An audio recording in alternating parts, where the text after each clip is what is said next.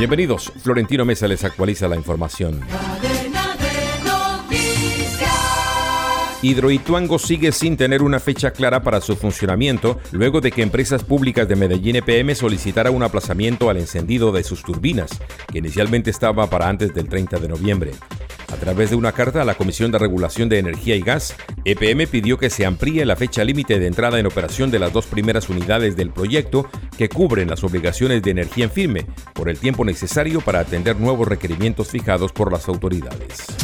Cuatro personas que conformaban una red de contrabando de celulares en la clase alta barranquillera, entre ellas una docente universitaria, fueron imputadas por lavado de activos, enriquecimiento ilícito y contrabando, que según la DIAN llevaron a cabo por más de 10 años. De acuerdo con el ente investigador, durante casi una década habrían adulterado facturas y registrado precios en aduana mucho menores a los reales de cada equipo para evitar pagar impuestos. Se habrían enriquecido en alrededor de 147 mil millones de pesos de manera ilegal. Descarga gratis la aplicación Red Radial y encuentra siempre una radio para tu gusto. Escucha lo mejor de la radio hablada en Colombia. Noticias, deportes, entretenimiento, programas familiares, música en todos los géneros y gustos. Y cada hora los avances informativos en cadena de noticias.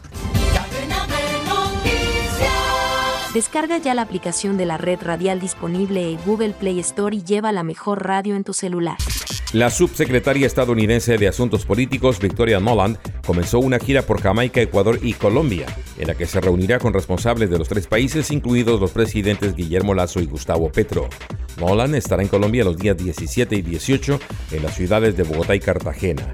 Se reunirá con el presidente Gustavo Petro y también con el canciller Álvaro Leiva y participará en la ceremonia de clausura de la visita del buque hospital de la Armada estadounidense, el USNS Comfort.